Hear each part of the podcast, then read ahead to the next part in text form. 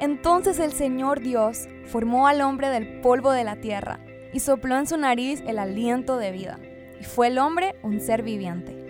Como hijas de Dios, hechas a su imagen y semejanza, tenemos la capacidad de inspirar, es decir, soplar vida, así como lo hizo nuestro papá en la creación. Ante cualquier situación, problema, relación o sueño que parecía muerto y sin esperanza, estamos llamadas a inspirar y revivir todo a nuestro alrededor. Bienvenidas a Inspira por Soy Worshipera, donde compartimos mensajes, herramientas y recursos para que inspires al mundo siendo quien Dios te creó para ser.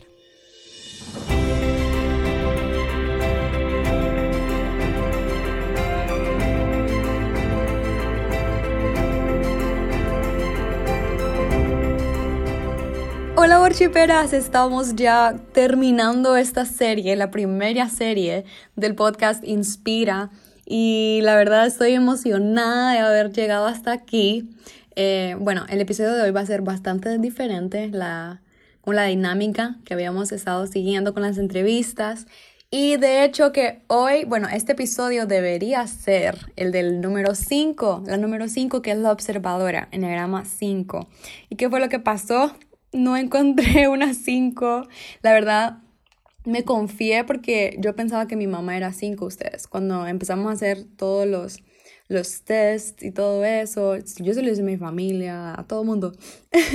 y um, cuando se lo hice le había salido a ella 5. Y ella como, sí, tengo varias cosas. Pero a medida eh, fuimos haciendo un taller, hice en la, en la empresa. Entonces mi mamá estaba y, y ella dijo, no, yo soy 4 ya lo identifiqué. Y de hecho tiene mucho sentido porque un 4 tiene alas del 5 y del 3. Entonces, por eso era que ella también se identificaba mucho con el 5. Pero bueno, en resumen, no tenemos una 5. Sin embargo, yo sé que algún día, no sé cuándo, algún día vamos a poder entrevistarla. Va a ser como el episodio perdido de esta serie, pero en su momento, en el momento correcto, que Dios nos envíe a una pues lo vamos a grabar y vamos a, concluir con esta serie. Así que solo quiero igual leerles un poco por si alguien es 5 o conoce una 5, tal vez te ayude. Vamos a ver, como vimos de todos los números, cuál es el temor básico del corazón de, de una 5, de una observadora. Y es ser aniquilados, invadidos o sentir que no existen. No sentirse capaces o sentirse ignorantes sobre algo. Tener obligaciones sobre ellos o, que alguien les quite su energía. Y eso me lleva con ser aniquilados, no piensen como que pasan pensando que algo terrible le puede pasar, sin embargo, cada día ellos son personas que cuidan mucho su energía, así que pueden ser introvertidos, se meten a su cuarto, eh, porque no quieren que esa energía que ellos consideran que no es tan alta sea, por, sea totalmente como quitada. Su deseo básico, el deseo de un corazón de una observadora es ser capaz y sentirse competente. Generalmente esas personas son expertas en algo. Y no solamente en tecnología, porque el primer ejemplo que yo podría dar es como son personas que son súper tecnológicas y les encanta lo de sistemas y están en la computadora. Y tenemos como ese estereotipo, ¿verdad? De que así debe ser un 5. Un 5 pasa concentrado en lo, que, en lo que le gusta, en lo que cree que puede ser experto y pasa llenándose de conocimiento. Sin embargo, si considera que no conoce mucho de otra cosa, entonces trata de no, de no meterse en conversaciones en las cuales se va a sentir ignorante, sino que siempre trata de llevar todo a, ok, ¿dónde me puedo sentir experto? Porque eso me hace sentir seguro. Si yo soy experto, si yo tengo conocimiento en algo, yo voy a estar seguro en la sociedad. Así que invierten mucho tiempo en eso, en prepararse. ¿Cuál es la debilidad principal de un 5 o una 5? Es la avaricia, ¿ok? Y esta avaricia se ve de esta manera y nace de este sentimiento en nuestro corazón de que como no, siento que tenga los recursos necesarios para afrontar la vida, para afrontar el día, para afrontar relaciones, para afrontar el trabajo, y la interacción con la gente, ¿verdad? Nos quita esos recursos. Entonces yo trato de guardarlos para mí, así eh, yo no voy a, los que yo tengo no se van a gastar, por, por ende yo voy a estar seguro. Entonces es de mantener recursos yo para yo estar seguro. Y si comparamos o damos un ejemplo, es el dinero. ¿Cuántas veces no hemos pasado por, hey, la cuenta me está bajando de tanto y me hace sentir inseguro? Entonces, eso es avaricia, como que guardan las cosas para sí mismos, ya sea tiempo, energía, recursos eh, materiales, y no lo comparten, conocimiento también, para sentirse ellos seguros. ¿Y qué es lo que necesita escuchar una 5? Es tus necesidades no son un problema. O sea, más o menos como el 2, no es igual, porque para ellos es como yo tengo que ser experto en todo lo que pueda. Sin embargo, ellos también tienen que saber que hay cosas que no van a saber y los demás también podemos ayudarles. Aunque no pasemos investigando algo, la experiencia también da conocimiento, pues.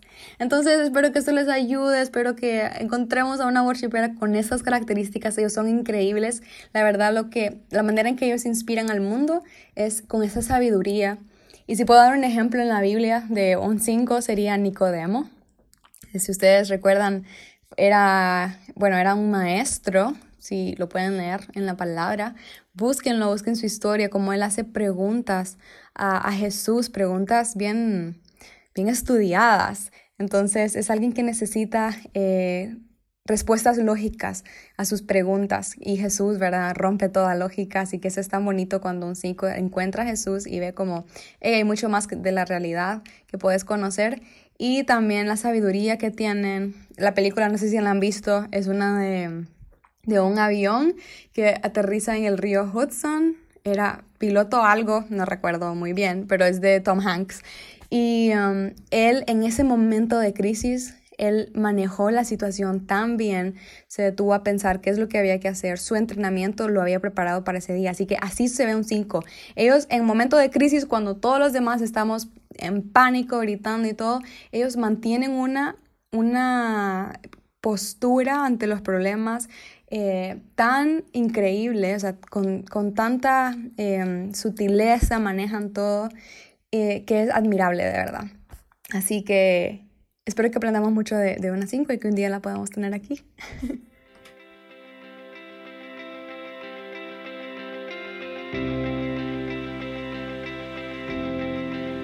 Así que este es un episodio especial, por eso estoy tomando mi cappuccino con ice cream y hielo, que mi hermana me enseñó a hacerlo una vez en mi cumpleaños, súper linda ella. Me hizo el desayuno y me encanta, esta es como mi bebida favorita. Y como estoy celebrando y me encanta celebrar con conos, si algunas han, ido a los eventos de Soy Worshipera, eh, me encantan los conos, es mi manera de celebrar con Dios, así que estoy aquí bebiendo mi, bebida. Espero que ustedes también estén en su casa. Acomódense súper, eh, consiéntanse hoy, no sé, píntense las uñas mientras escuchan, tomen su bebida favorita, su comida, no sé, pero ténganlo como, como una cita entre amigas. Así que, así que ahorita les voy a explicar un poquito de cómo va a ser la dinámica de este episodio.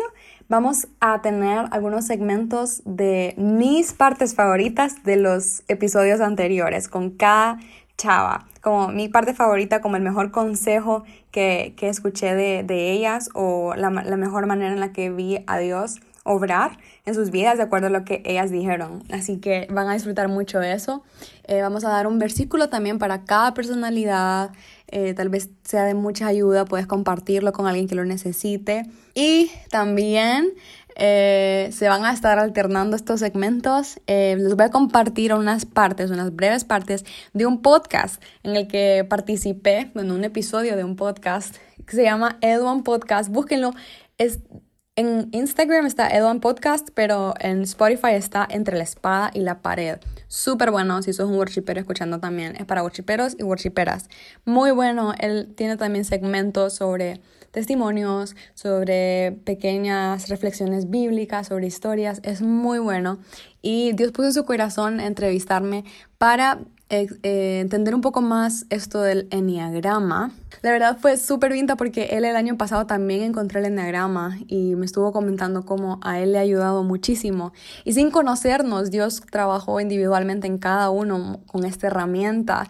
Entonces cuando ya nos conocimos y fue como, hey, yo aprendí esto, hey, yo también aprendí esto, fue como, es tan bonito como Dios va uniendo las cosas y va trabajando en otra gente, enseñándote lo mismo pero ni siquiera nos damos cuenta. Así que Él está obrando. Eh, algún día vas a conocer a esas personas con las que estás compartiendo eh, alguna enseñanza en este momento con Dios. Así que eso es lo que van a escuchar y espero que lo disfruten este episodio de Worshiperas.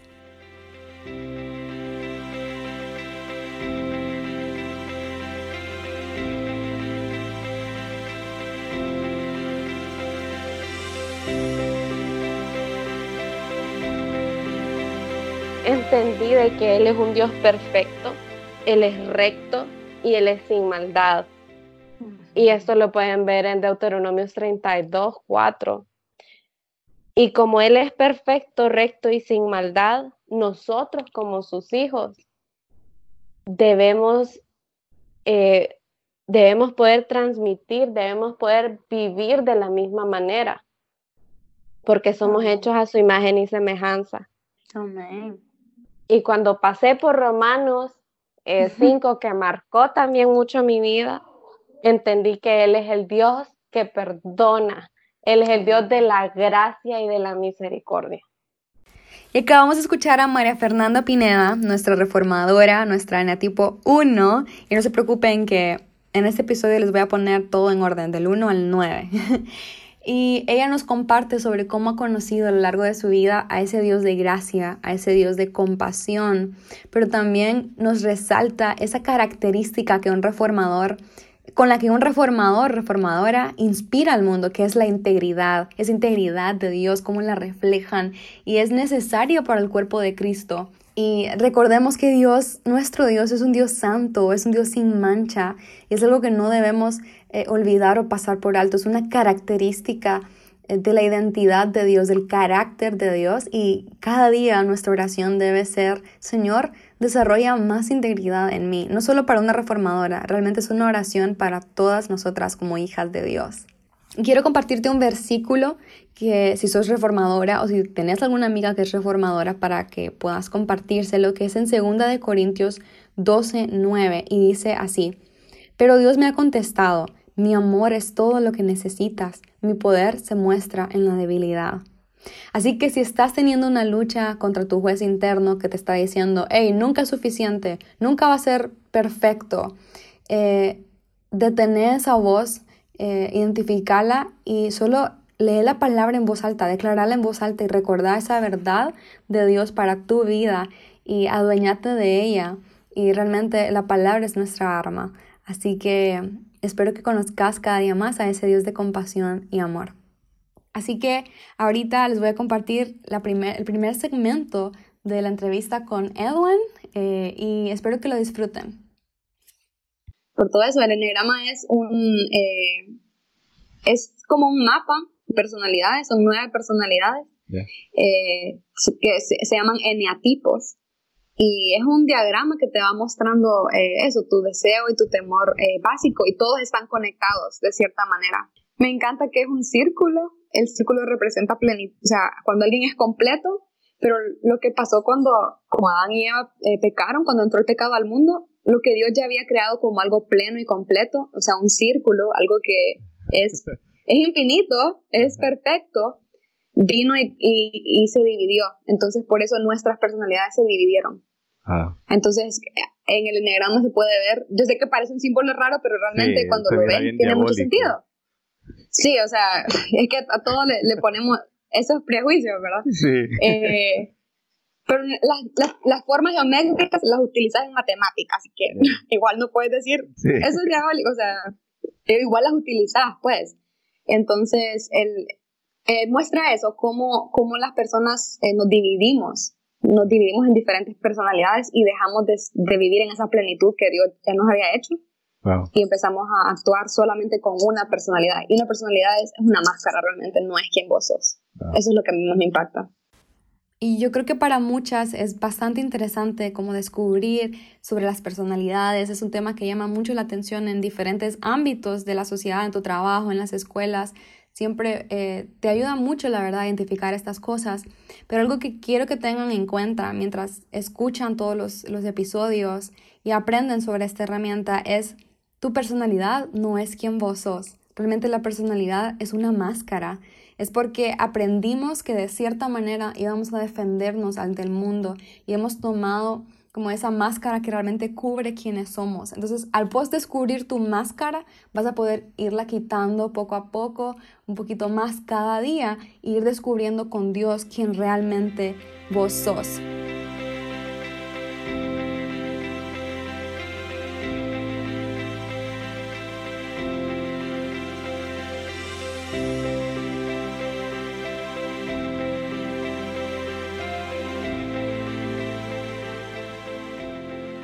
Importante es que está bien no estar bien.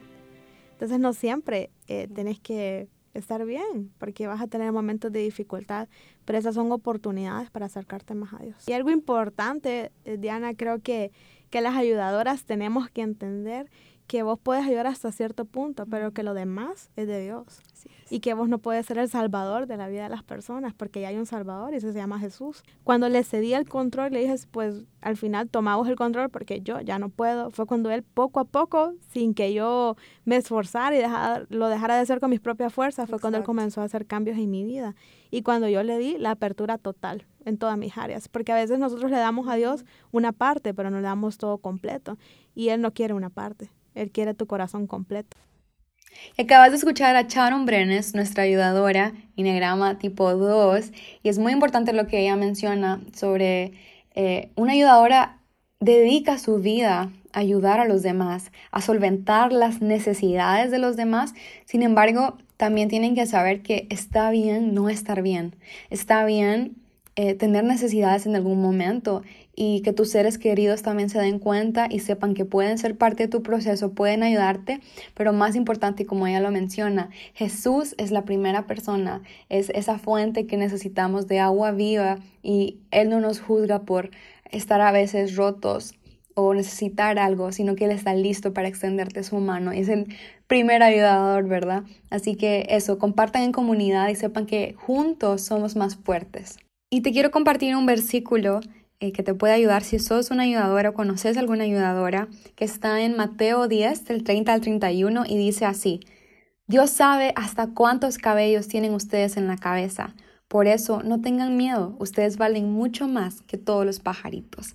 Así que si en algún momento ayudadora estás luchando con el sentimiento de no sentirte amada o que alguien no te está agradeciendo por algo que, ¿Qué has hecho por esa persona? Solo recuerda que hay alguien que se preocupa hasta cuántos cabellos tenés, eh, se preocupa por cada mañana que te levantas, a qué horas te dormís y está a tu cuidado 24/7. Así que recuerda esta palabra, declararla en voz alta y recibirla para tu vida. Ahora les quiero compartir un breve testimonio de cómo fue que encontré esta herramienta. Eh, si bien no les cuento todo, todo, sí quiero que escuchen una parte y creo que a veces es muy importante como saber que aunque uno sea cristiano, no es inmune a pasar por ciertos procesos y que más bien esos procesos duros te equipan para tener compasión por las personas y por conectarte a sus corazones y de verdad entender cuando te dicen que están pasando por algo. Así que eh, también algo importante es reconocer qué es lo que estamos sintiendo. Ya los voy a, ya van a escuchar ahí mejor, pero el versículo que es muy importante que les quiero compartir es, eh, por ignorancia perece mi pueblo, dice la palabra. Esto es algo que dice Dios. Entonces a veces por ignorancia, por no saber contra qué estamos luchando, eh, el enemigo se aprovecha.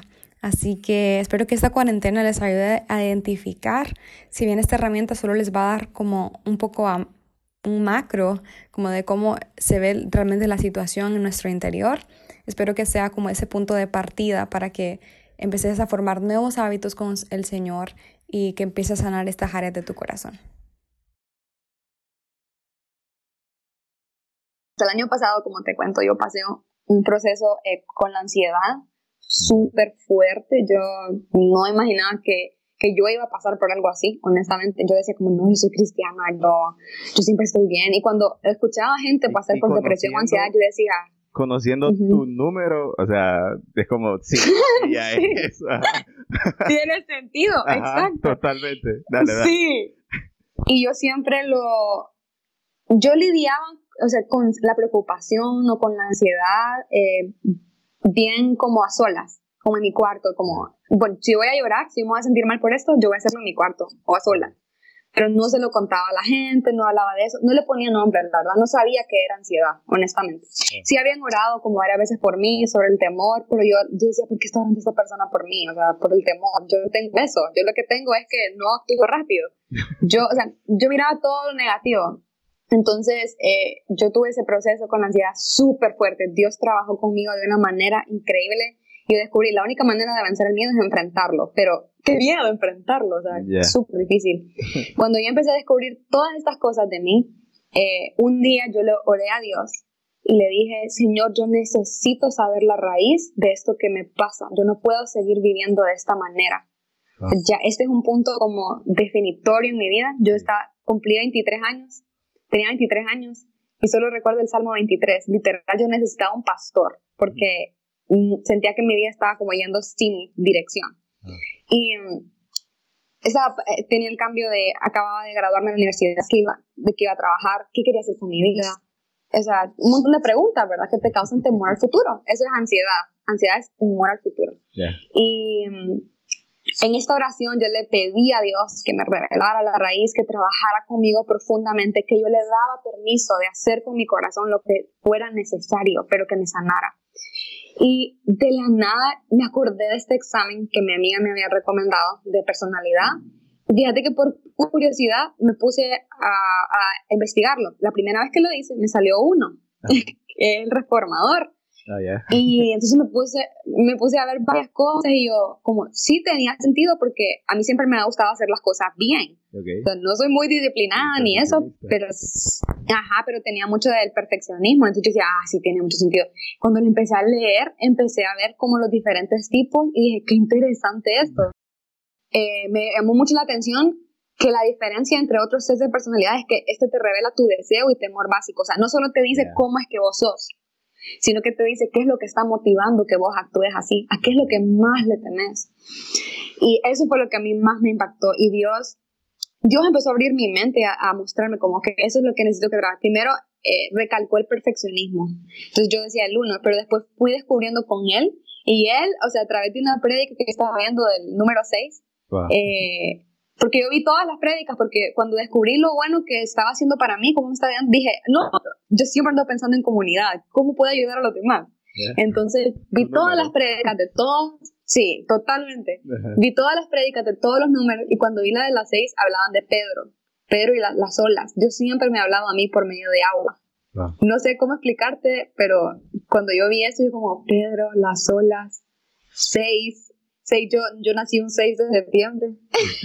y como, y, y Dios me dijo en ese momento, hija, vos sos 6, o sea, eso, y cuando empecé a escuchar realmente, detenidamente, con todo lo que decían, yo empecé a identificar cosas como, ah, ok, yo sí tengo perfeccionismo, pero no es porque quiero ser buena, sino porque, que ya lo vamos a ver, sino porque yo quiero sentirme segura. Ay, tenía tanto sentido todo lo que decían, y desde ahí eh, incluso mi novio, como yo dije, no, necesito saber qué número es. Todos. Y sí, o sea, el primero es él, después mi familia, porque, y ahí fui entendiendo como, ah, por eso esta persona me responde así a veces, o por eso a veces yo pienso esto, pero esta persona lo está viendo de otra manera totalmente diferente. Sí, fíjate que lo que más me, me ha ayudado es que ahora yo, yo puedo llamar por su nombre a las cosas, a mis emociones.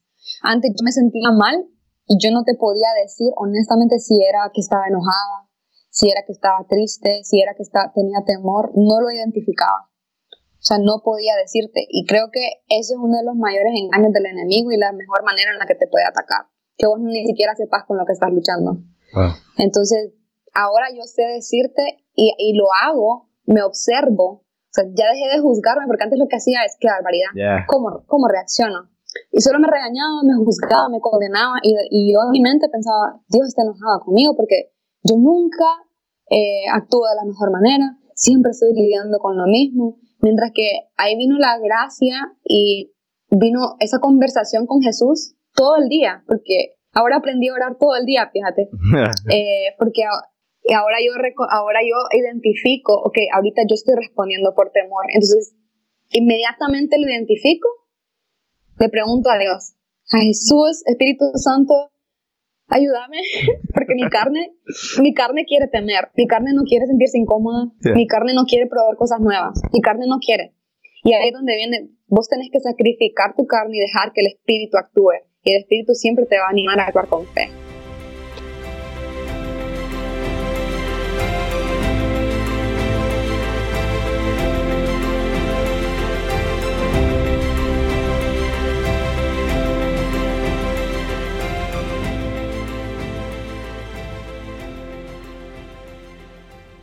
No dejar que el fracaso entre en tu corazón y no dejar que el éxito se suba a tu cabeza. Siempre me lo dice. Y eso es tan perfecto para un tres. ¿Verdad? Sí. No soy lo que hago, no soy lo que hago, no soy lo que hago. que lo escuchamos mucho en los círculos cristianos, ¿verdad? Pero la verdad es que es tan difícil dejar que eso realmente se convierta en una realidad en nuestra vida. y eso es lo que le pido a Dios, de que Él me continúe revelando su gracia, me continúe revelando su amor y que Él pueda ayudarme a realmente construir mi casa en la roca, no en la arena, la arena de las opiniones de la gente. Vivian García, Enneagrama 3, nuestra triunfadora, nos acaba de compartir estas frases que de verdad Vivian impacta mi vida. Tiene tantas frases increíbles y espero que, puedan eh, llegar a su corazón y, y, de verdad para un 3 que es tan importante saber, no soy lo que hago, eh, y que Dios ve mucho más allá y a pesar de estar en un momento de, fracaso que parece que no salieron las cosas como esperábamos, tener esa mentalidad de, bueno, no salió, pero yo voy a aprender de esto. Así que esa tenacidad creo que también es parte de un 3. Hay que aprender mucho sobre esto, que ellos no se rinden hasta lograr sus metas. Y eso es una característica también de nuestro Padre. Así que aprendamos de ese Dios que todo lo puede, ese Dios lleno de esperanza eh, para cada uno de nuestros sueños y del propósito que ha puesto en nuestro corazón. Y te quiero compartir un versículo para, si sos un número 3, si sos una triunfadora o triunfador, que dice así. Pero ustedes son miembros de la familia de Dios, son sacerdotes al servicio del Rey y son su pueblo. Dios mismo los sacó de la oscuridad del pecado y los hizo entrar en su luz maravillosa. Por eso anuncien las maravillas que Dios ha hecho.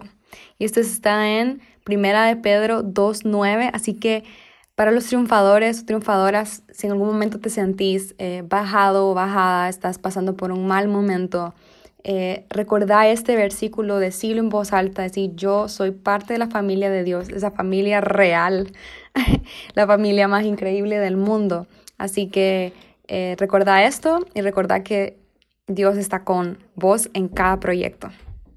La verdad, en el episodio con Edwan creo que tengo que darle eh, mérito porque hizo unas preguntas súper buenas, súper interesantes y mm, creo que algo muy importante para mí es mostrarme honesta, vulnerable, auténtica con ustedes, que sepan también mis luchas y que Dios les pueda ayudar a través de eso. Así que ahorita vamos a ver eh, la primera pregunta, que creo que es una pregunta difícil, tal vez alguna de ustedes se la ha hecho, ya la van a escuchar y espero que estas respuestas les den un poco más de claridad y que les ayude, tal vez Dios pueda eh, obrar en su interior si es que han estado teniendo algún conflicto con esto. Pero bueno, ya no hablo más, mejor escuchen. Hay muchas personas que sí tienen este prejuicio de que es algo diabólico, que, o sea, si uno se mete a buscar información muy profunda sobre el la gente como que sí le da miedo, ¿verdad? Sí le da como temor que dicen que sus inicios, que sus raíces son como diabólicas y que no sé, es bien místico, sobre todo bien místico. Sí. Entonces, no sé si puedes como aclarar eso, que, que darle la imagen de lo que realmente es el enneagrama, porque yo siento que esto puede ser redimido por Jesús, ¿verdad? Porque es una gran herramienta. Entonces, ¿qué, imagen puedes darle o a los que nos están escuchando que vean lo que el enneagrama puede causar a través de Jesús. Sí, fíjate que cuando yo empecé, cuando mi amiga, mi amiga que me mostró la herramienta es cristiana, ¿verdad? Entonces cuando ella me la mostró, yo nunca tuve dudas de que me estuviera enseñando algo feo o algo malo, nada que ver, yo confío en ella, ella es mi amiga. O sea, yo súper encantada. Yo lo primero que pensé es, ¿por qué más gente no sabe esto? Eso fue lo primero que pensé honestamente. Yo dije, ¿por qué las iglesias no usan esto? O sea, ¿por qué esto nunca me lo habían enseñado? Sí. Y cuando lo empecé a compartir, una persona recuerdo que me mandó unos links y me dijo, mira, yo sé que tiene buenas intenciones, eh, buen corazón, honestamente, yo sé que tiene malas intenciones. Me mandó unos links y me dijo, revisalos porque hay que ser cuidadosos con lo que uno comparte. Y yo, gracias, y entonces los empecé a leer. Y yo soy seis, ¿verdad? Yo soy, yo soy lealista. ¿Te imaginas lo primero que yo pensé cuando leí todo eso? Sí. ¿Es esto seguro?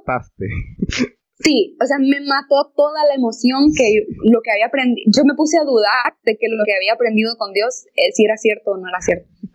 Yo estuve semanas luchando con mi mente como, ¡Ah! todo lo que aprendí, o sea, era una mentira.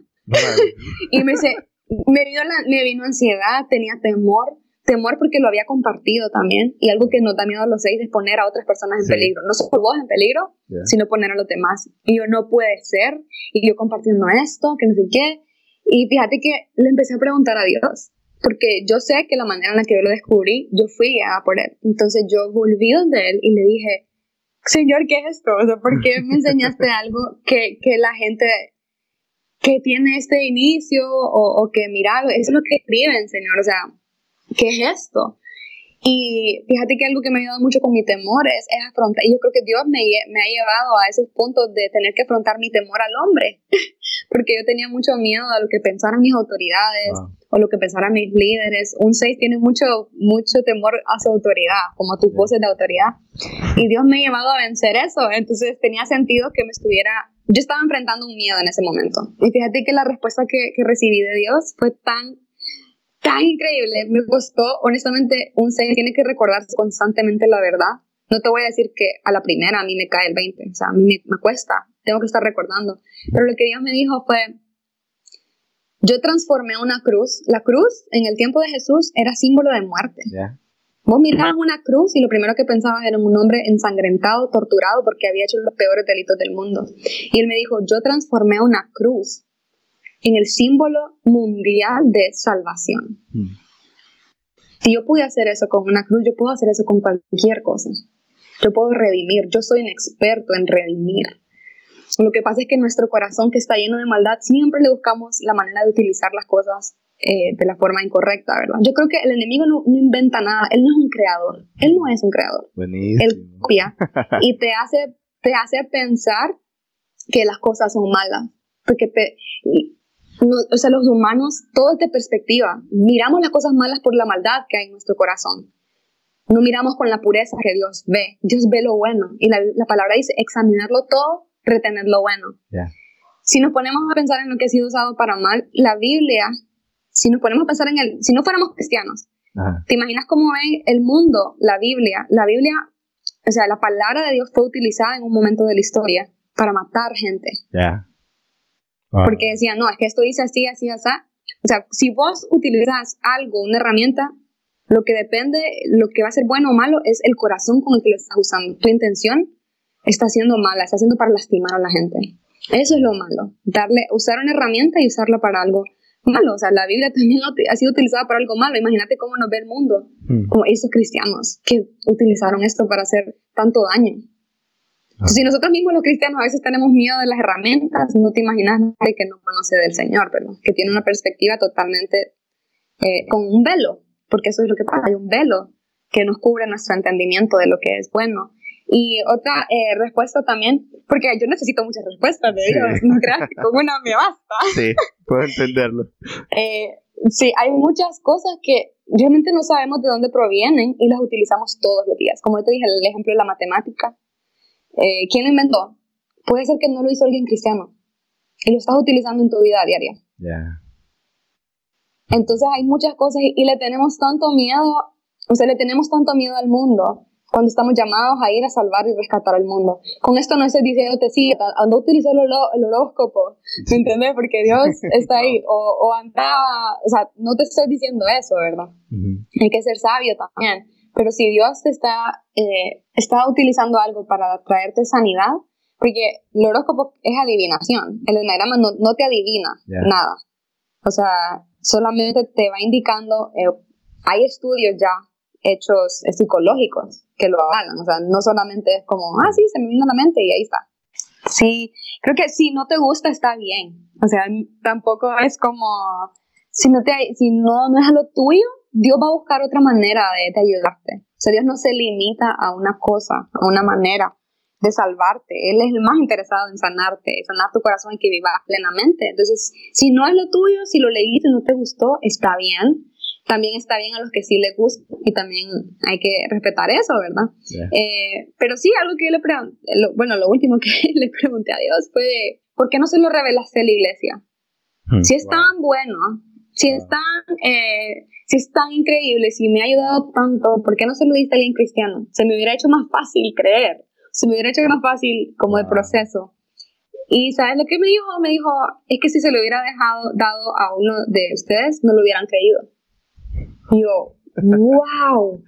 O sea, es que estamos tan cerrados que hay tesoros, hay tesoros que, porque los tesoros se cavan, hay tesoros que el mundo nos ha robado a, los hijos de Dios. No robado, no, no, no robado, sino ellos lo han encontrado primero. Ya porque nosotros estamos tan encerraditos en Dios tiene que ser de esta manera y lo metemos en una cajita que no nos dejamos sorprender por Dios. Entonces, cosas así de increíbles no las queremos creer. Wow. Entonces, yo te diría, atrévete, tener fe. Si vas con el Señor, todo va a estar bien. Y si no es, porque eso yo confío en Dios, como si no es lo que en el camino donde yo debo estar o lo que yo debo aprender, Dios redirigime. Por favor, yo sé que él me va a dejar ahí como, ah, bueno, ahí mírate vos, porque eso está mal. No, él es, él es un Dios, él es un papá, te va a guiar por el camino correcto. Y hasta ahora lo ha hecho a través de esto, así que yo confío en él.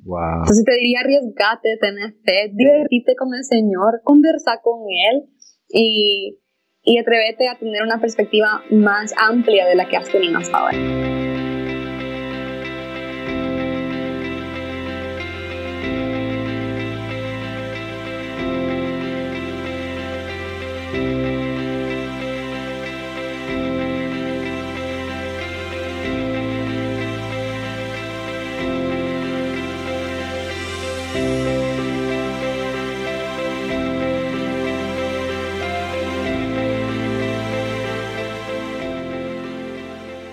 Me gustó ese, ese lado de, de que cada relación con Dios es distinta. Y es porque Dios nos entiende y Él nos creó y Él ama nuestras personalidades y, y, Él sabe cómo tratarnos.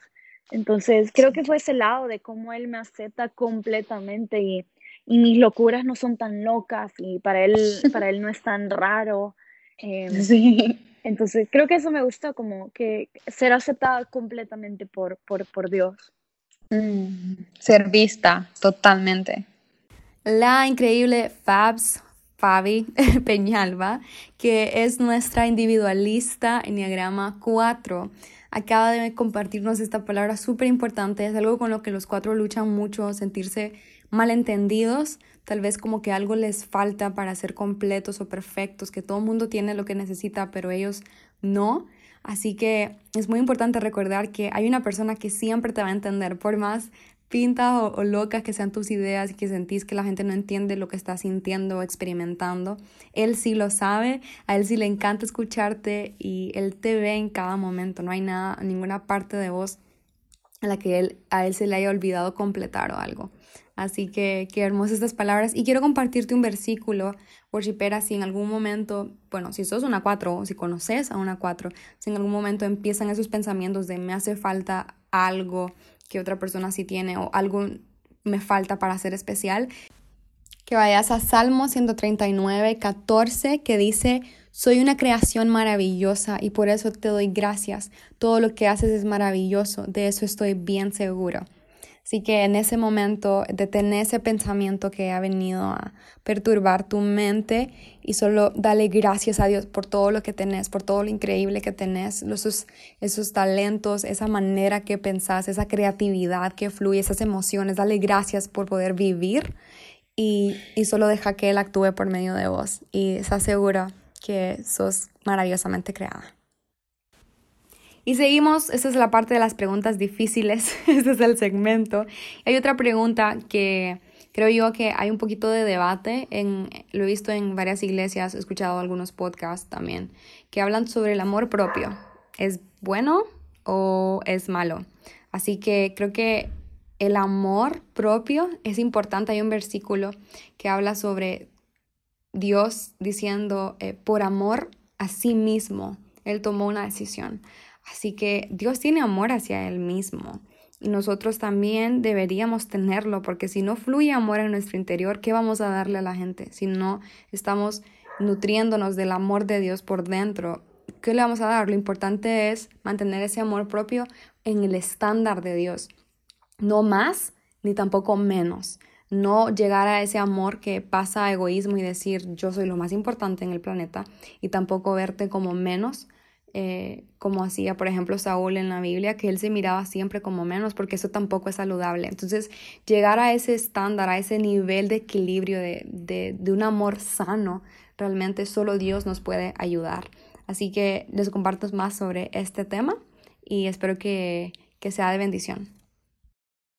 ¿Qué tanto crees vos que te conoces hoy por hoy a través del enneagrama? Y si alguna vez te ha pasado esto, que puedes controlarte. Que, que, alguien te haya dicho, me cae mal que te conozcas tanto. Ahorita se me vino una imagen que una vez eh, orando estuve, que recuerdo que yo, yo estaba, estaba, tenía en mi mente la frase, ojos puestos en Jesús. Yo cerré mis ojos y tuve como esa imagen como que Jesús estaba enfrente mío, fíjate, era una imagen difusa, no te puedo decir que lo vi clarito, pero yo recuerdo que Jesús estaba enfrente mío y sus ojos estaban abiertos y me estaban viendo a mí. Y yo, ah, yo me acordé, yo estaba orando esto porque yo le decía al Señor, yo tuve esa pregunta, Señor, ¿es egoísta que yo me quiera conocer? Wow. O sea, estoy siendo egoísta porque yo, yo debería estar concentrada en amar a los demás. Hay que ser bien honesta con Jesús, o sea, Él no se enoja que vos vengas con dudas. Me encantó que cuando yo vi sus ojos, yo me miraba reflejada. Hmm. Es, es, tan bonito porque cuando vos fijas tu mente en Cristo y empezás esa conversación constante con Él, Él solo te, él te devuelve lo que es verdad. Vos le venís con todas las confusiones y engaños y todo, mentiras, y se las entregas a Él y Él te devuelve como en, en un regalo, que es la verdad. O sea, esto es la verdad, hija. Al final Dios me mostró que no era egoísta porque al yo sanar mi corazón, yo amo mejor a la gente. Ya, buenísimo. Exacto, entonces al final el, sanarme yo es importante porque de esa manera yo voy a amar mejor a los demás, que al final es el objetivo, ¿verdad? Y es cuando yo veo a Jesús, yo me, voy a, yo me veo claramente a mí, Él es como el espejo a través del cual yo me puedo ver. Yeah. Si conocerlo a Él me lleva a conocerme a mí, porque al final yo estoy llamada a ser como Jesús y antes yo pensaba que ser como Jesús era ser robot. Hmm. Era ser como, ah, Dios lo que quiere es una fábrica de mini Jesús. Eso es. Y Dios es como, no, yo quiero a cada quien de la manera única que es. A lo que me refiero, me dice a Dios, con ser como Jesús y que sean completos como Jesús. Hay un versículo que dice la Biblia, sean perfectos como Dios es perfecto.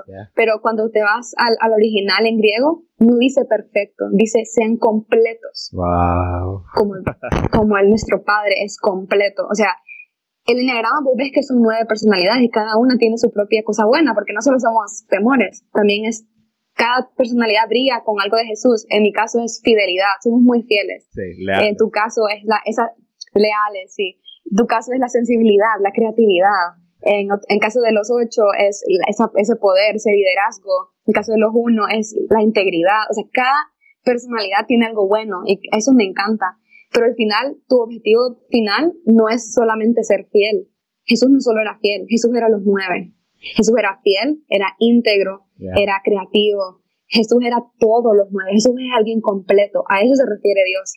Eso es lo que Dios quiere hacer con vos. Me robaste. Con cada uno de nosotros. Ajá. te, iba, a preguntar, ¿qué número crees que era Jesús? Yo iba a llegar a la misma respuesta. O sea, nuestra meta final es llegar a la estatura del varón perfecto. Podemos cambiar perfecto y, ponerle el varón completo. El varón que tiene todas las cualidades, todos los frutos del Espíritu. ¿Y sabes lo que me llama la atención? ¿Cuántos son los frutos del Espíritu?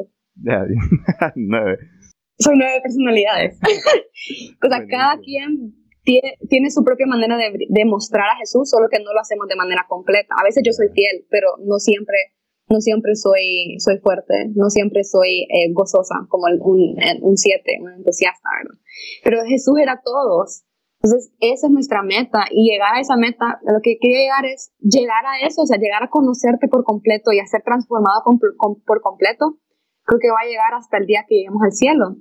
Pero cada día en la tierra, cada día en la tierra que camines con Jesús, que te acerques un poquito más, ¿me entendés? Que cada día Dios te vaya limpiando, sanando un poquito más. Es como quitarle el sucio a un, a un diamante. Eso es lo que está haciendo. Tu esencia es, es un diamante, somos a la imagen y semejanza de Él. Lo que pasa es que el pecado ensució nuestro corazón y trajo maldad, trajo temor, trajo todo eso. Entonces, lo que Jesús está haciendo cada día, cuando vos lo aceptas como tu Señor, eh, dice y dice la palabra, ya son limpios, o sea, ya son limpios. Lo que pasa es que tenemos que creerlo. Vivimos todavía en ese engaño de, no es que todavía me falta. Dios va limpiando como el diamante, va quitándole todo eso. Y entonces creo que es un camino de toda la vida, honestamente. Totalmente. Eso es lo que yo quería, porque yo quería ser sana de un día para el otro. Eso es lo que yo quería. Y cuando descubrí como, no, es un proceso y puede durar toda la vida, ahora le digo como, Señor, que tome el tiempo que sea necesario. No te, no te voy a apurar. Y yo, yo sé que tampoco me estás apurando.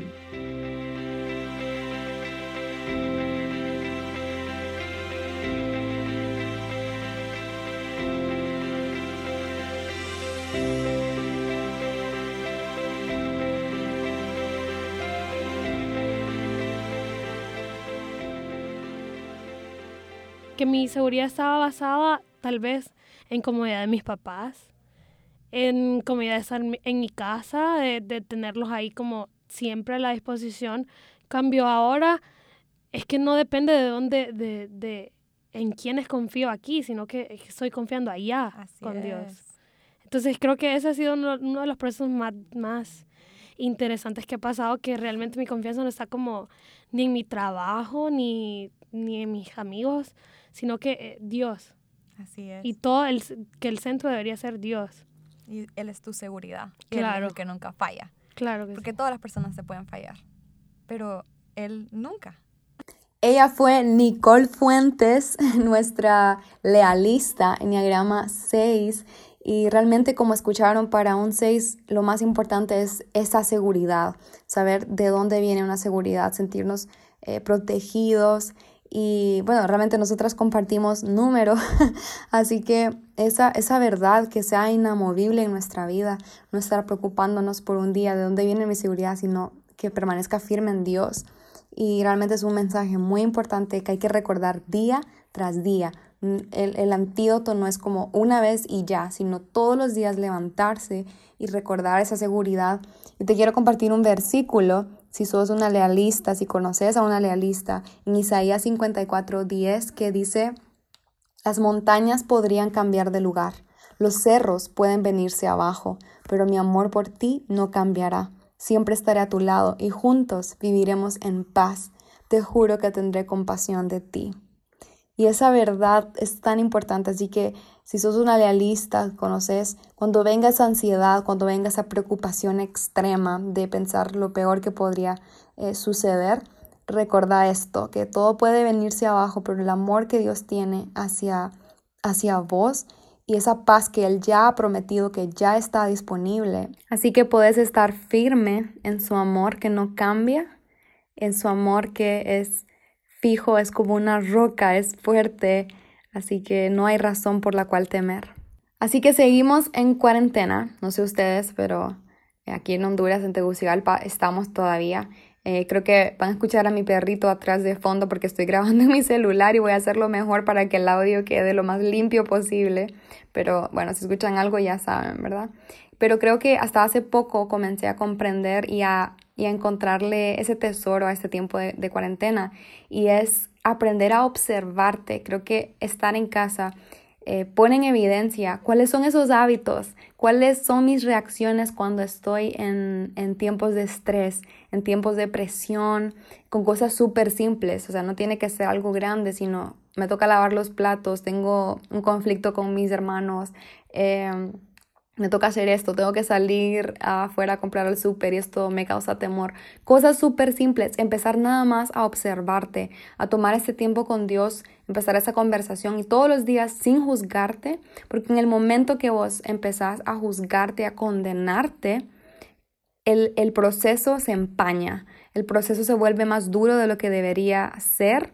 Eh, desde el momento que dejamos que la condenación entre a un lugar, eh, estancamos nuestro crecimiento. Así que solo observate, está en oración constante y deja que el Señor te vaya revelando qué realmente está, está pasando en tu corazón. Así que para mí esa es una gran oportunidad y te voy a enseñar cómo hacerlo por medio de esta historia que Edwan eh, me preguntó en su podcast. Eh, se llama Entre la espada y la pared para que lo busquen. ahí está completo. Estas conversaciones no son completas. Si quieren escuchar el completo, tienen que irse al podcast de él. Así que espero que esto les ayude a saber el cómo aplicarlo de una manera práctica.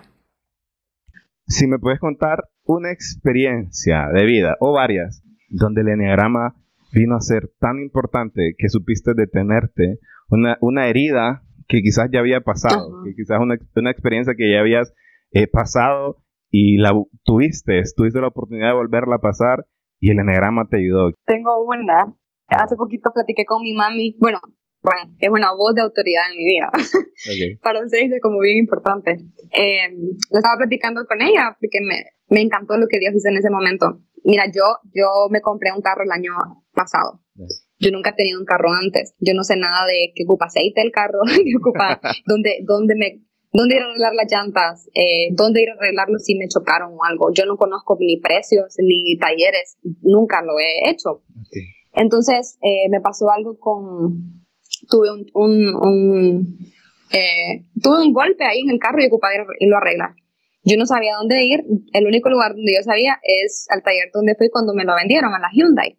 que ahí me, me recomendaron, ¿verdad? Que fuera cuando lo compré. Y mi mamá ya había ido ahí porque ella también tiene un Hyundai. Entonces yo le pregunté a mi mamá, mami, ¿a dónde puedo ir? Porque yo, un 6 siempre pregunta, sí. mami, ¿dónde puedo ir a arreglar? Me, encanta eh, saber cómo te conoces. O sea, nunca, créeme, nunca, nunca había tenido una plática que conociera así. O sea, hablando con vos, yo me doy cuenta que no sé nada del enneagrama. Pero me encanta que alguien pueda referirse así de bien acerca de esto. Sí, no, y también es bonito hablar con alguien también que, que le ayude tanto, pues.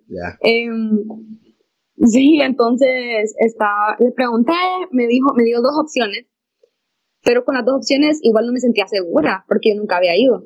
Entonces yo lo que decidí fue la, en lo que más me sentía segura, que fue la que me recomendaron al principio, en la, a la, lo de la Hyundai. Pues cuando, cuando llegué, eh, el día, mi mami estaba en otras cosas, no me siguió diciendo cuánto me iba a cobrar ni nada, entonces yo me levanté temprano, tenía que llegar a las 7 al taller, hablé por teléfono con ellos y todo, traté de hacer todo bien. Cuando iba en el carro, un 6, a mí no me gusta que me tomen nada por improvisado o desprevenido, me gusta planear. Entonces yo iba en mi mente imaginándome la conversación que iba a tener con el señor, el del taller, como qué precio sería lo correcto decirle, qué cosas de, la de las llantas o de lo que yo necesito arreglar necesito saber.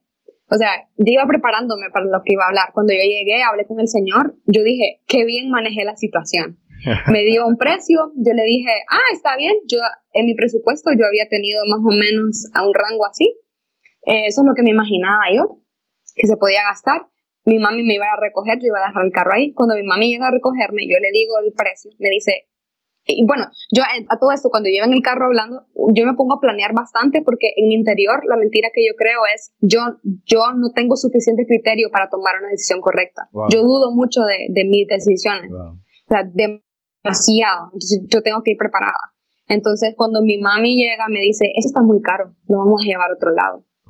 Ella me quiso decir eso, yo lo que entendí fue, ves, lo que vos pensabas es, era cierto, vos no puedes tomar decisiones. Eso fue lo que, pero yo fíjate que yo solo me observé, o sea, en ese momento no lo entendí claramente, solo estaba como en, solo supe que me enojé. Ajá. O sea, algo en mí, pero, pero yo no sabía con qué, solo supe que me enojé. Ese fue el mensaje que yo entendí, ¿verdad? Me subí al carro, tenía que ir a dejar a mi mamá en otro lugar y esperar mientras ella, ella iba a hacerse, iba al quiropráctico. Entonces me subí al carro, ella empezó a hablarme, yo no le quería hablar, yo estaba enojada. A todo esto yo no sabía por qué. La fui a dejar, yo estaba toda seria, ella me imagino que había pensado, ay Diana ya, tuvo un mal día, ¿verdad? O a saber qué le pasa. Eh, mi mami se bajó, la fue a dejar. Yo dije, voy a irme un café por mientras para trabajar un rato y aprovechar el tiempo. Fíjate que como la ansiedad ya había comenzado, yo iba a Coffee Holics y no encontraba parqueo. Entonces yo ya iba pensando, fijo, no voy a encontrar parqueo. ¿Qué voy a hacer en caso de que no encuentre parqueo? Entonces, ¿qué fue lo que hice? Me fui a meter al Dennis, que está al lado de Nueva Centro. Y como yo vi a un policía y nosotros le tenemos miedo a cualquier figura de autoridad, sí. sabes que como vi, vi, que el policía notó que yo me había parqueado ahí y que yo iba caminando con Fijodix, me di la vuelta y entré a Denis. Y me quedé en Denis sin querer estar en Denis, solo por miedo a que el policía no fuera a regañar. Sí, o sea, la ansiedad iba creciendo poco a poco. Le escribí a mi novio y le dije, no, estoy en Denis, quería ir a Coffee Y él, él, él también, lo he puesto a leer todo, ¿verdad? eh, él me dice, Diana, si no quieres estar ahí, puedes salirte. O sea, busca otro parqueo más adelante. Yo lo que no quería era buscar parqueo. Bueno, al final me salí, eh, me moví, saqué el carro y me fui a parquear abajo de Nueva Centro, en, en el parqueo que es pagado, ¿verdad? Sabes que la ansiedad iba creciendo cada vez más. Yo no podía decidirme por un parqueo. No podía. O sea, había parqueos vacíos y yo decía, no, este no es el correcto. Había otro parqueo vacío, no, este tampoco. Porque mi mami no se parquearía aquí. O porque eh, este, este no está muy cerca de la entrada. parece que tengo mamiti, ¿verdad? Pero honestamente es algo que he identificado. Yo no pensaba que fuera así. Eh, yo, mi papá vive en, en, el extranjero, entonces mi figura más de autoridades es ella. Entonces, yo parqué, eh, al final terminé llorando, parqueando en un carro sin bajarme del carro. Ah. Y yo, ¿qué es esto? O sea, ¿por qué no podía escoger ni un solo parqueo? Me puse a escribir con Dios, porque le yo dije, bueno, ahora yo ya sé que esto se llama ansiedad, ya sé, pero ¿qué fue lo que pasó? Y fíjate que me ha ayudado mucho, ahora yo escribo. Entonces me puse a escribir todo lo que había pasado en ese momento.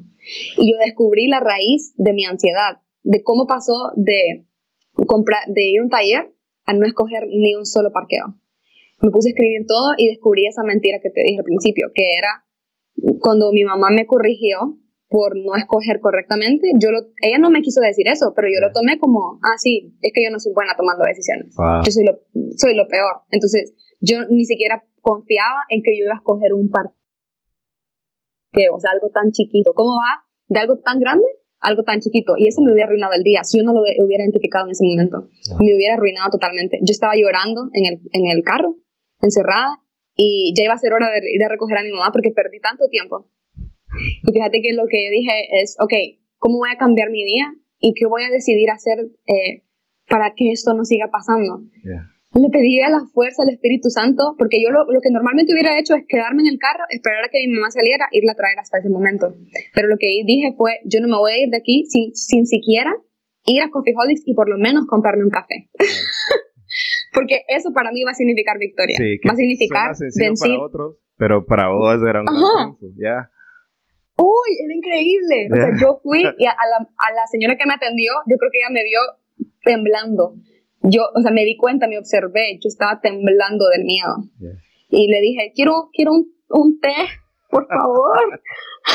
y ella ha de haber pensado, ¿sabes qué le pasa a esta niña, verdad? Me dio el té y mi mamá me llamó y me dijo, ya vení a traer. Para mí eso fue una victoria.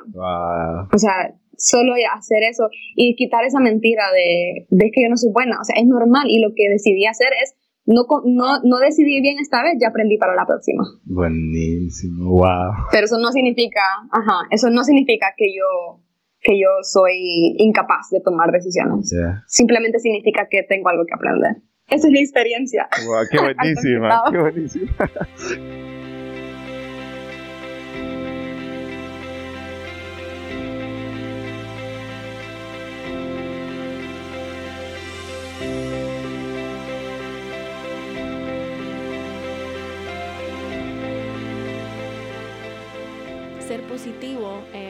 eh, ver las cosas del lado brillante, del lado bueno siempre, o del lado amable, el verles el lado amable, no es necesariamente tener fe en algo, ¿verdad? Hay que tener cuidado con no solo ser positivo en los caminos de Dios, sino tener fe en Dios. A pesar de la dificultad. Así es, o sea, tener, saber quién es Dios no solo esperar lo bueno, sino creer que Él es bueno. A pesar de. A pesar de, y aunque no lo veamos, tener esa confianza, tener esa certeza, tener la fe de que Dios es bueno. Qué súper consejo nos compartió Sara Escobar, nuestra entusiasta en Diagrama 7. Y de verdad que Creo que en nuestra vida tenemos mucha gente que parece súper gozosa, parece que siempre está feliz, que nunca tiene problemas, pero realmente no conocemos qué está pasando en el interior de esa persona. Y el ignorar un problema no lo quita. Entonces es, hay que tomar esa valentía, esa fe, como decía Sara, de, bueno, Dios quiere darme una vida en abundancia, su palabra lo promete. Sin embargo, no promete una vida sin problemas. Así que es la manera, la actitud con la que yo enfrento esos problemas, la valentía, la que me van a llevar cada día a tener esa vida en abundancia. Y esa vida en abundancia y felicidad yo la escojo a cada momento sin importar las circunstancias. Así que espero que cuando escuchen todo el episodio de, ella y de cada una de las que hemos estado hablando, eh, reciban más palabra y más consejos y sabias palabras de ellas. Y quiero compartirle un versículo. a si sos un entusiasta, conoces algún entusiasta, tienes un familiar tal vez, que está en Salmo 34, 10 y dice, Dios bendice a los que en Él confían. Ustedes, pueblo de Dios, vengan y prueben su bondad. Verán a quienes lo adoran, verán que a quienes lo adoran nunca les falta nada. Los ricos pasarán hambre, pero los que confían en Dios nunca les faltará nada bueno. Dios está para satisfacer, para que Él nos dice, nos reta, prueben mi bondad, prueben que yo soy bueno. Él está ahí para darte esa felicidad, esa dicha, satisfacer esos deseos puros que vienen de nuestro corazón. Sin embargo, hay que confiar en Él, hay que en cada paso no confiar en nuestras fuerzas, sino confiar en que Él es bueno. Y vamos al último segmento de esta eh, entrevista. Espero que lo estén disfrutando. De verdad, eh, oro porque este, este episodio realmente resuma todo lo increíble que fue esta serie. Y realmente Jesús brilla en cada lugar, en cada territorio donde Jesús pone la planta de su pie. Él es amor, Él es amor hecho carne, Él es el verbo hecho carne. Y donde quiera que Jesús vaya, y tome territorio, el temor tiene que huir. Todo lo que le tememos, aquello con lo que hemos estado luchando, tiene que huir. Las voces del temor em, tienen que irse y Jesús toma su trono y toma su lugar en tu vida, en ese territorio que te ha dado, que es tu propósito para traer a la tierra vida e inspirar. Y nosotros somos eh, la vasija en la cual Él se quiere vertir, su espíritu se quiere vertir para traer vida a los demás. Así que espero disfrutes esta última eh, conversación y eh, ya pronto vamos a culminar. ¿Cómo hiciste o cómo Dios hizo? Porque creo que Él lo hizo. él lo hizo. ¿Cómo Él brilló? ¿Cómo, ¿Cómo podemos tomar la perspectiva de que Él brilló en ese momento? ¿Cómo, cómo nos ¿Cómo podemos ver a Dios a través del enneagrama en esa situación? Él fue mi salvador. O sea, él, porque si yo no me hubiera dado cuenta de todo eso, todo el día se me hubiera arruinado, yo hubiera andado con la cara parada. O sea, él es nuestro salvador constante. Él me detuvo y me hizo como, hey, yo te he enseñado esto, vamos a utilizarlo. Y creo que Dios utiliza lo que... Por eso es tan importante leer la Biblia. Si uno no lee la Biblia, en momentos de crisis, ¿cómo te va a hablar Dios? Dios te habla, el Espíritu te habla por, por lo que vos estás alimentándote. Entonces te va a recordar un versículo, te va a recordar una herramienta, te va a recordar una frase de alguien que te dijo. Dios te habla de manera que, que su voz sea, eh, ¿cómo te digo? Em, ¿Cómo se dice cuando algo es... Eh, él utiliza tu mismo lenguaje como para hablarte, para que vos comprendas. Él no va a utilizar un lenguaje todo raro que vos nunca has escuchado. Él te va a hablar de una manera cotidiana. Entonces, eh, creo que ahí fue mi salvador, me recordó algo, una herramienta, en este caso el enneagrama. Eso utilizó ese conocimiento para guiarme a la verdad. Entonces ahí es donde Jesús brilló. él, él, es la verdad. Entonces él utiliza cosas para recordarte quién es él.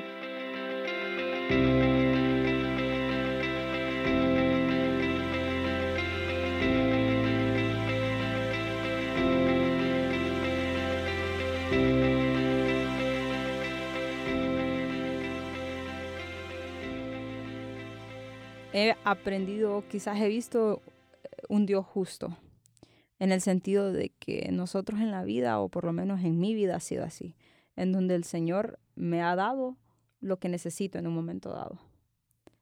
Y entonces, ¿qué es lo que pasa? Aquí entro yo en un conflicto conmigo misma, porque a mí me gusta decidir todo lo que hago. Pero Dios me dice, hoy no. Mm.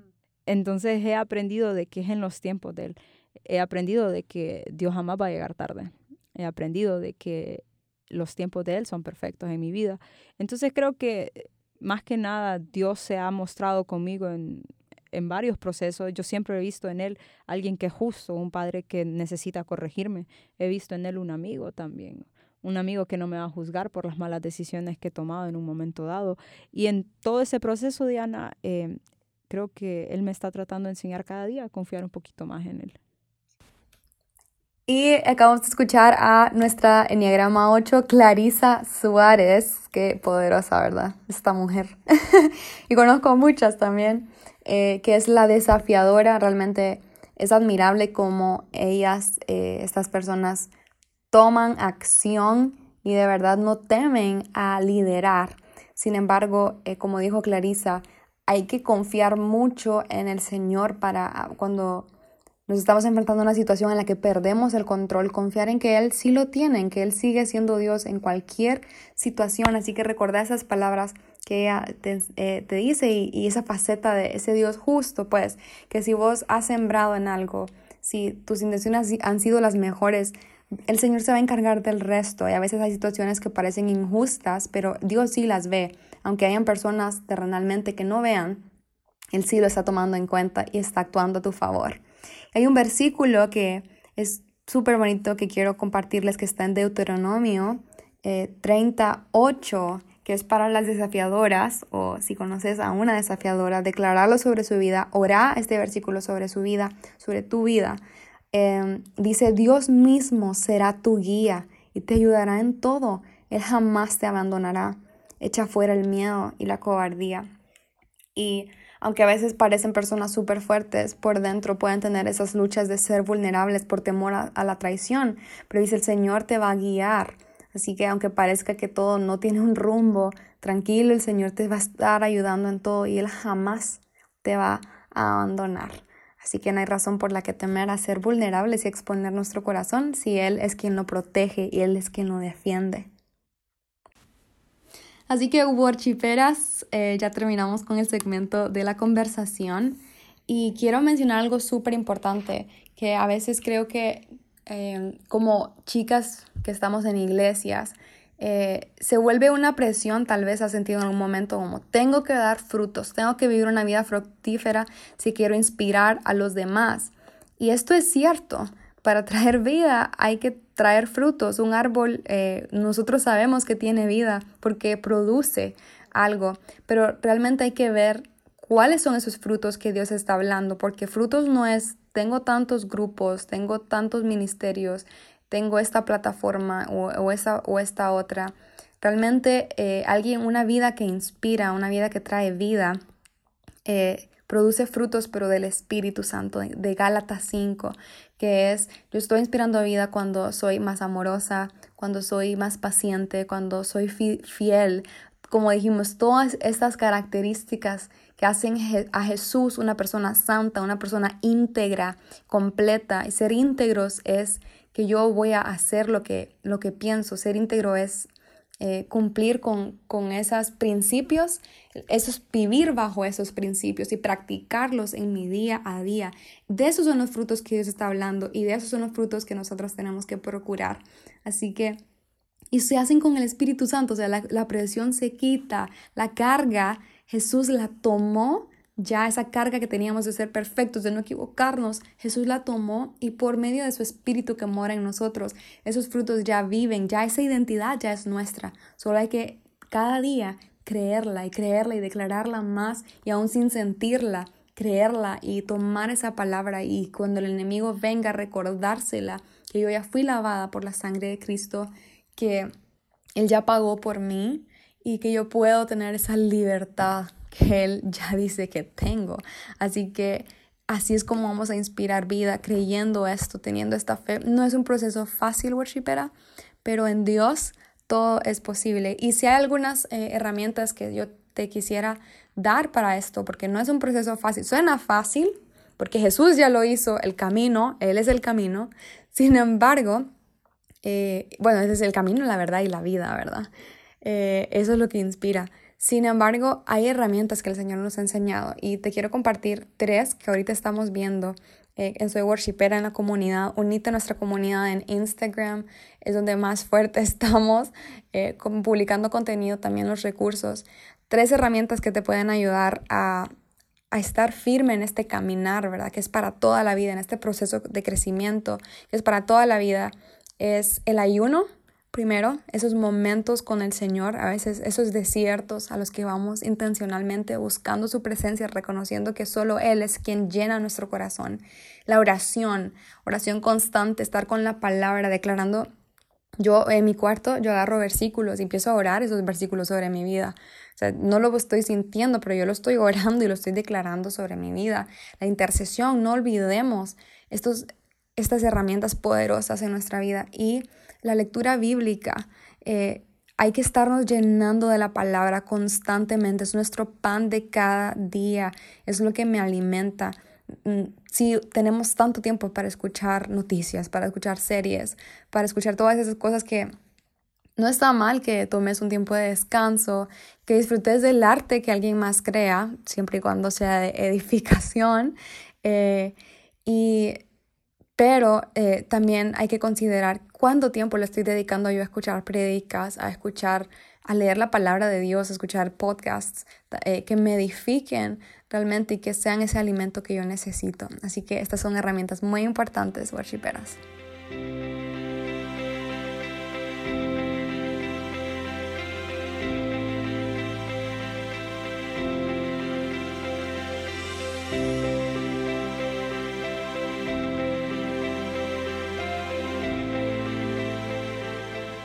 Que Dios me ha enseñado que cuando hablo sí importa y que sí tengo algo que decir y cuando tengo algo que decir, usualmente, y lo digo, usualmente causo impacto en una o dos personas. Entonces, eso ha sido un proceso y me cuesta, todavía me cuesta como decir lo que tengo que decir, eh, pero siento que a veces es importante, a veces, a veces lo que pienso, lo que Dios ha puesto en mi corazón sí son cosas importantes, la mayoría del tiempo de hecho. Y, y, me he dado cuenta que al compartirlo tengo reacciones positivas. Entonces es como, pucha, ¿por qué me lo guardé tanto? Melissa Rivera, nuestra pacificadora, Enneagrama 9, nos acaba de dar esa increíble eh, lección, bueno, que ella aprendió, que sigue aprendiendo cada día con el Señor, de no ser eh, tímidos, no quedarme con mi propia opinión, sino de verdad saber que cuando yo estoy hablando algo que viene de parte del Señor, eh, algo que Dios ha puesto en mi corazón, vale la pena decirlo y con cosas simples. Ustedes, o sea, Dios no solamente habla en púlpitos, Dios habla en nuestro día a día. Si escuchamos atentamente, podemos escuchar los mejores consejos de nuestra vida, los mejores proverbios de nuestra vida por medio de situaciones eh, diarias, cotidianas. Así que si sos una 9 o tal vez si sos al cualquier otro número y estos consejos te han ayudado, gloria a Dios, porque no están, eh, no están limitados solo a una personalidad, sino que como les dije, es para todas nuestras las áreas de nuestra vida. Hay unas con las que luchamos más, sin embargo, todos luchamos con cada una de estas áreas. Así que eh, le quiero leer un versículo a las que son Nueve, a nuestras pacificadoras increíbles que traen unidad y que son líderes increíbles. Bueno, todos son líderes, ¿verdad? Pero ellas necesitan recordarlo también todos los días. Hay que decírselo si tenés algún amigo o amiga que sea eh, pacificador.